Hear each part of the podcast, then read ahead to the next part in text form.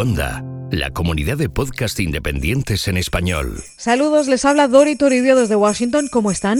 Muy felices fiestas a todos. Gracias. Como saben, estamos en estas fechas de despedida de 2017 Hasta la vista, baby. y de bienvenida al nuevo año, a 2018. Y ha llegado la hora de hacer balance. ¿Qué ha pasado este año y qué se avecina en el próximo? Pues muy bien. Voy a hacer ese balance aquí también, en los hilos de Washington, en los próximos minutos, pero vamos a darle una vuelta. ¿Por qué? He pensado que para contarlo de la mejor manera, ¿Por qué? para contar la locura de año que hemos vivido aquí, las noches sin dormir, las semanas de tweets y de ataques, de misiones, incertidumbre y cambios en Washington, lo mejor es no hacerlo sola.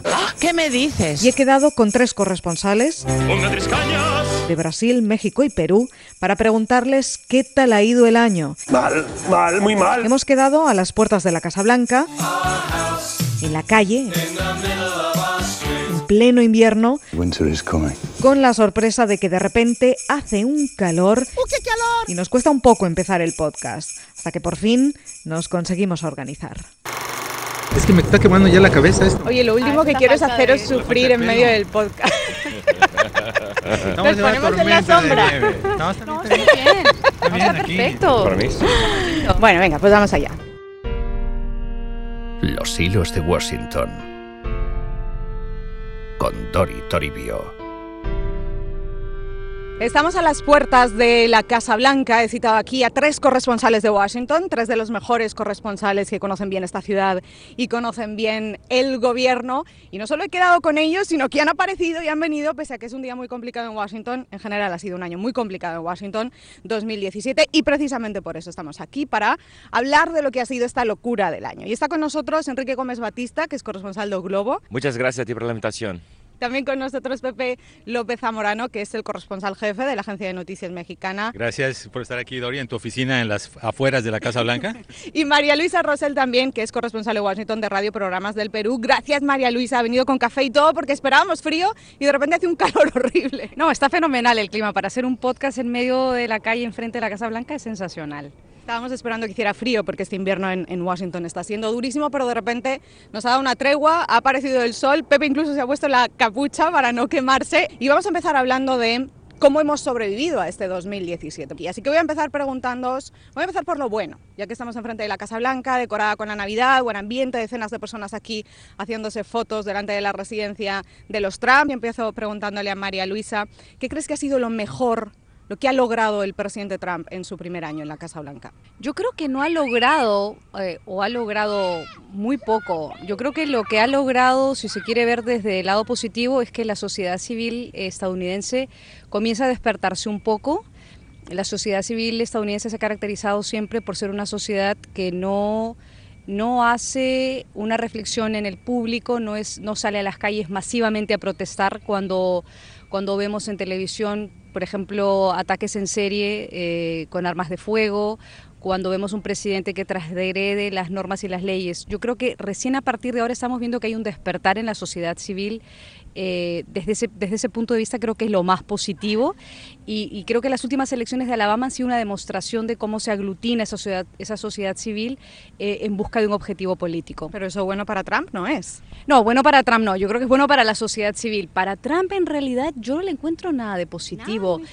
Yo creo que, a ver, Trump lo único que lo que ha seguido demostrando y todavía lo sigue demostrando es que tiene una una facilidad para conectar con la gente y que mantiene esa, esa, esa, facilidad, que usa las redes sociales y los medios para comunicarse de una manera muy rápida, muy instantánea, muy directa con la gente. Pero más allá políticamente no le encuentro ningún logro. Pepe, de acuerdo con María Luisa, ningún logro del presidente este primer año, ¿cómo lo bueno, ves? Yo sí creo que ha, ha, hecho una hazaña sin precedentes. No es fácil convertirse en el presidente más impopular de todos los tiempos en tiempo récord, ¿no? Entonces no le podemos escatimar eso. Está perdiendo una base, a una parte por lo menos de la base que lo llevó a la presidencia y ha logrado unificar a todos los demócratas en su contra. Me parece que más allá de que efectivamente no ha tenido logros legislativos, lo cual es bueno, como mexicano por lo menos no me ha deportado en los últimos meses, no tiene el muro, que es un contrasentido absolutamente, todavía, y no tiene, por ejemplo, estos planes draconianos que habría iniciado para quitarle muchos servicios públicos a las personas de menores ingresos. La verdad es que el presidente si tiene un éxito será el de la reforma fiscal, pero un éxito a medias, porque es un éxito que viene y vendrá a casar a los republicanos para las elecciones intermedias. Si ese plan fiscal que nos, se nos ha vendido como la panacea de todos los males económicos del país no se materializa en lo que ha prometido, que son los empleos y las oportunidades y el regreso de la inversión y de los capitales, va a llegar a casar a los republicanos. Y un punto importante que mencionó María Luisa y coincido completamente, las elecciones de Alabama ya estamos viendo lo que son los primeros inicios de una ola azul demócrata hacia las elecciones. Perdieron Nueva Jersey, perdieron Virginia, perdieron múltiples elecciones estatales y ahora pierden un estado conservador como Alabama, por primera vez en 25 años van a tener un senador demócrata, pero lo que se más relevante de la elección de Alabama, y aquí lo veo hacia el futuro, es el papel que pueden jugar las minorías para decidir una elección. Te das cuenta que cuando hay una minoría movilizada, cuestionada, energizada, por el tema que sea, en este caso la impopularidad de Roy Moore, puede hacer la diferencia. Así que este es un llamado de atención para mis hermanos mexicanos y latinos que se durmieron en las elecciones presidenciales, los 12 millones que se quedaron o viendo el fútbol o no se quisieron despertar. Su voto hace la diferencia y ahora es la oportunidad, a partir de este año, de estas lecciones y enseñanzas de que las comunidades inmigrantes, minoritarias, hagan valer su voto. Enrique Gómez Batista. Bueno, yo creo que podemos ver por tres puntos. Primero, lo formal es que lo que ha ganado, de, que es incontestable, es el nombramiento del nombre para la Suprema Corte, que en verdad no es una gran conquista para un presidente americano, ¿no? O sea, aún más en su primer año de gobierno, o sea, no sería algo eh, espectacular, pero en gobiernos Trump eso fue el gran, gran objetivo, gran conquista de él.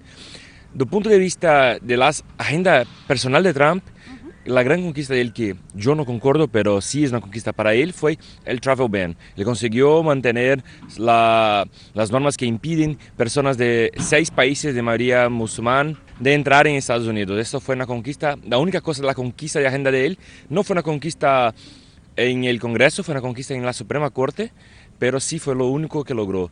Para el mundo fue una conquista muy efímera. Yo creo que solo hay un episodio positivo, fue cuando atacó eh, las bases sirias de donde partió el ataque con armas químicas una terrible guerra de Siria y eso fue un momento muy específico que dio un poco de esperanza a las personas que Estados Unidos estaban mirando a los más necesitados, estaba se posicionando de una forma contundente contra una guerra tan cruel, pero fue, tardó dos, tres días y ya pasó.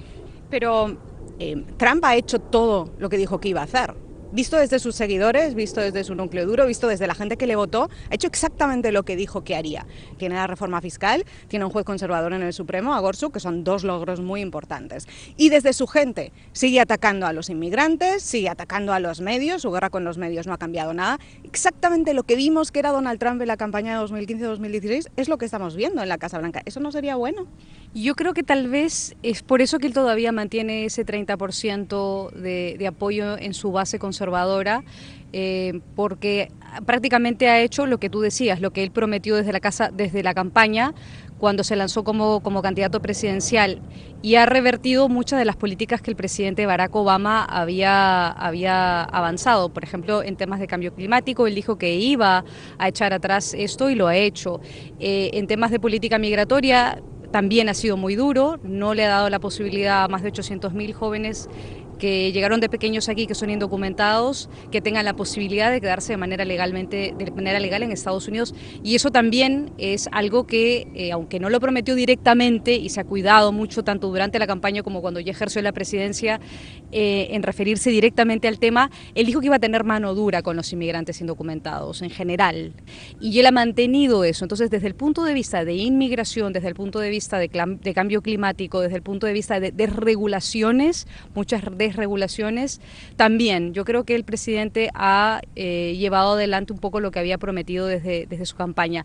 Pepe, de todo lo que ha pasado en 2017, que ha sido mucho, estos días preparando los balances del año, casi uno no da abasto, ¿cuál fue ese momento en el que dijiste, esto no puede ser. No doy crédito a que esto esté pasando, no doy crédito a que esté diciendo que esto lo está haciendo un presidente de Estados Unidos. Hay tantos momentos que he sentido eso, pero esta percepción generalizada que hay, me parece, de que ha insistido en esta narrativa simplista, y en esta búsqueda incesante de chivos expiatorios para explicar problemas y realidades extremadamente complejas en las que se encuentra Estados Unidos, me parece que es el común denominador más preocupante de la era Trump. Cito dos casos porque me, atañen como mexicano, que es el tema de migración y el tema del comercio. Esta idea, esta falacia, de tratar de construir un esquema en donde los inmigrantes somos criminales, somos traficantes, contradice todas las realidades, contradice los datos, contradice los hechos. Y la idea de querer encontrar en el Tratado de Libre Comercio de América del Norte, ¿no? El origen de todos los males de la redistribución de los ingresos en Estados Unidos, del déficit comercial, etcétera, me parece francamente muy triste y abominable casi, ¿no? Enrique, tu momento en el que no has dado crédito este año, en el que has pensado, esto no puede ser que esté pasando aquí en Washington. Bueno, fue dos, dos momentos. El primero fue en Charlottesville, estaba ya en los ataques raciales que resultaron la muerte de una activista pro negro, fue increíble. Yo estuve allá y eh, vi una, una, una, un odio muy grande entre las dos partes y, y todo lo que ha hecho, todo lo que ha dicho en favor de los supremacistas blancos, de los neonazis, es increíble. Y un país ¿Llegaste a ver las manifestaciones con las antorchas de los ultraderechistas, de, de algunos incluso miembros del Ku Klux Klan en Charlottesville? Sí, exactamente. Eso me pareció como estábamos viendo a un- una película de décadas atrás. Está pasando de nuevo en Estados Unidos de Donald Trump y creciendo. Hemos visto cada vez más manifestaciones de los blancos, de supremacistas blancos.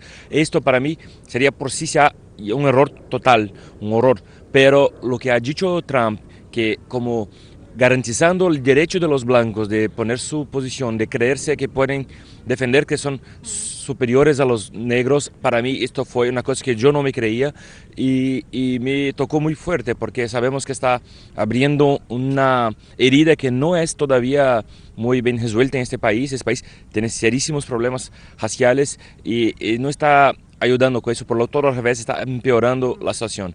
El segundo fue la decisión de reconocer Jerusalén como capital de Israel. Esto fue, para mí, yo no creía que iba a hacerlo, en verdad.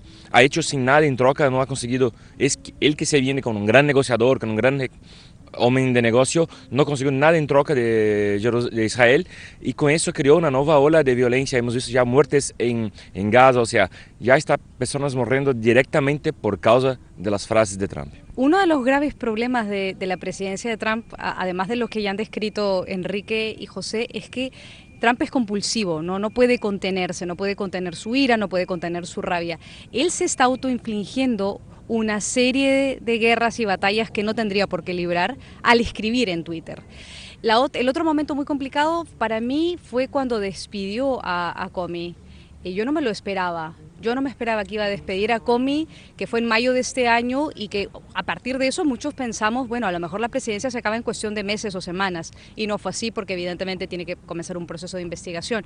Pero eso fue realmente el inicio de, de- de pensar, este, este presidente es capaz de todo. Y eso generaría una crisis Y es que podemos institucional. hacer un glosario. Ahorita que me lo preguntas, estoy pensando, ¿no? La decisión, la decisión de salirse del calentamiento. Estoy sufriendo viéndote con la capucha. La, puesta. la deci- sí, no, que esta capucha. La, deci- La decisión absurda de salirse del protocolo de Kioto y del Acuerdo de París. A pesar de la evidencia científica contundente del papel que Sí. juega la actividad de los humanos en el calentamiento global, abandonar el acuerdo. No pierdas la capacidad de sorprenderte de lo que hace aquí el señor Trump. Bueno, vamos a hacer una ronda final con los pronósticos para 2018. ¿Qué va a pasar al año que viene? Muy breve. ¿Qué crees que va a ser lo más importante, María Luisa? Yo creo que lo más importante va a ser las elecciones legislativas del 2018. Creo que hay muchas posibilidades de que eh, los demócratas logren ganar el control del Senado. Todo va a depender si se replica esta misma esta misma suerte de coalición de votantes que ha habido en Alabama con mujeres, con afroamericanos, con minorías que salgan masivamente a votar. Y yo creo que también, por supuesto, el desenlace de la investigación del fiscal especial Robert Mueller. Quiénes más van a resultar implicados o acusados, quiénes más van a recibir cargos y hasta, hasta qué punto esas acusaciones ll- llegan hasta el centro de, de- de la, digamos, de la, del círculo más cercano del presidente.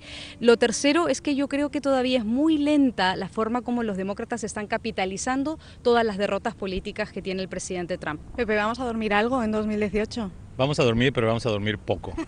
Yo coincido con María Luisa a nivel macro, por supuesto, la investigación sobre Rusia va a ser un tema muy importante, como lo van a ser las elecciones, pero quiero reparar en dos temas que tampoco son micro, que es el destino de los Dreamers, el destino de los 690 mil jóvenes indocumentados, que en este momento básicamente tienen la cuenta regresiva para abandonar el país y ser elegibles para la deportación el 5 de marzo del 2018, junto con los más de 400 mil beneficiarios del TPS, que creo que es un tema de una crisis humanitaria que va a hablar mucho, va a dejar mucho que hablar de los Estados Unidos, ¿no? de cómo trata a sus, a sus más vulnerables. Y esto porque me atañe personalmente como mexicano, qué va a ocurrir con el proceso de negociaciones del Tratado de Libre Comercio de América del Norte. No solo por las implicaciones que obviamente va a tener para México y para Canadá, como también para los Estados Unidos, sino como referente de lo que va a hacer el señor Trump con el comercio global. ¿Qué pasará en 2018, Enrique? Bueno, yo creo que esa trama justa será el gran tema. Pero además de eso, creo que será un, año muy importante para Trump para ver si continúa contando con la paciencia de sus electores. Yo creo que el próximo año será la hora de verdad por eso, porque tendrá que presentar resultados concretos y su base va a compensar aquí, por increíble que parezca, son los blancos con menos capacidades o con menos recursos. Esas personas van a empezar a sufrir más por el problemas que ya movimentaciones que ya han hecho en el sistema de salud y con esta nueva reforma fiscal. O sea, los, sus apoyadores van a que van a empezar a sufrir económicamente el gobierno Trump. Y veo que todos dais por hecho que Trump estará aquí el año que viene, en 2018, ¿no? Seguirá en la Casa Blanca. Todavía, todavía. Bueno, seguirá en Washington, no sé si necesariamente en la Casa no, Yo creo que por lo menos hasta las elecciones de noviembre, sí, todo sigue como está. Además, acuérdate, Dori, que tiene un hotel aquí cerca en la Pensilvania. Ya, se puede quedar a y, y, como él, y como él dijo en un debate, si no llega a la Casa Blanca, llegaría de todas maneras sí. a estar con su hotel. O sea, que va. Gracias, María Luisa Rosell, Pepe López Zamerano, Enrique Gómez Batista. Me decían que esta es su primera participación en un podcast. ¿Qué tal ha ido? No ha estado tan mal, ¿no? Para mí ha sido la primera vez y ha sido encantador hacerlo aquí frente a la Casa Blanca y con ustedes. No has hecho sufrir mucho, Pepe. He perdido mi inocencia después de este podcast. Yo, bueno, continúo con mi gran reto que es intentar que las personas me comprendan mi castellano que no es muy bueno. No, está bien, está bien. Muchas gracias por venir, compañeros. Gracias. Gracias a todos. Los hilos de Washington con Dori Toribio. light. Christmas is a time to celebrate. So get yourselves together for Christmas weather and let the candle light the way. Un buen repaso del año y de lo que está por venir, que como ven, 2018 se presenta muy agitado en Estados Unidos. Y estaremos aquí para contarlo en los hilos de Washington. Que pasen ustedes hasta entonces unas felices fiestas. Merry, Merry Christmas to each and everyone. From this day forward, a new vision will govern our land. It's going to be only America first. America first. Your organization's terrible. Your organization's terrible. Let's go. Go ahead. Quiet. Quiet. Go ahead. She's she's asking a question. Don't be rude. Don't be rude. I'm not going to give you a question. You are fake news. Merry Christmas,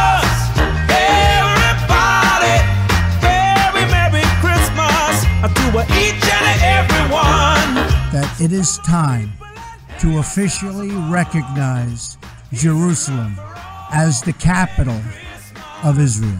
And this is, make no mistake, this is a repeal and a replace of Obamacare. Make no mistake about it. We have a representative in Congress who they say was here a long time ago. They call her Pocahontas.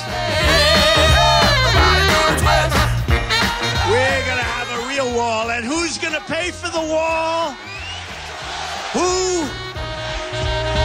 Merry Christmas, everybody. Merry, Merry Christmas to each and everyone. America first. That was false and fake and never happened. They call her Pocahontas. Go ahead. You are fake news. We love Puerto Rico. Quiet. Your organization's terrible. Don't be rude. And a lot of people are disappointed, including me. Everybody, Merry Christmas, everyone. You're fired.